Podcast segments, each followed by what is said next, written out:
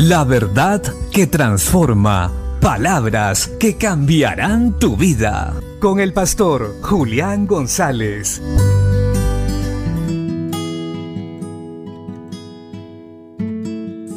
La Biblia dice en el segundo libro del profeta Samuel capítulo 7 versos 2 y 3.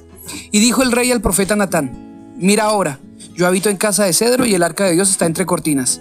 Y Natán dijo al rey, anda y haz todo lo que está en tu corazón porque Jehová está contigo.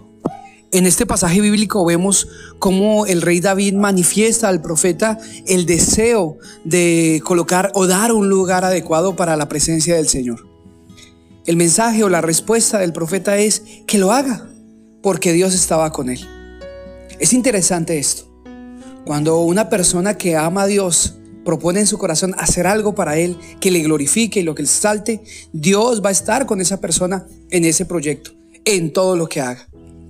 En este caso en particular, David quería hacer, construir un templo para Dios, un lugar adecuado donde la gloria de Dios se manifestase. Nosotros debemos como hijos de Dios también preocuparnos para que la obra de Dios crezca y el lugar donde se predique la palabra, se enseñe, se eduque a otros para seguir los caminos de Cristo, sea apropiado y adecuado. Por eso en este tiempo nosotros también, aunque somos el templo del Espíritu Santo, nosotros como personas también debemos trabajar porque haya un lugar físico apropiado para que podamos desarrollarnos ministerialmente y la gloria de Dios se manifieste. Bendiciones.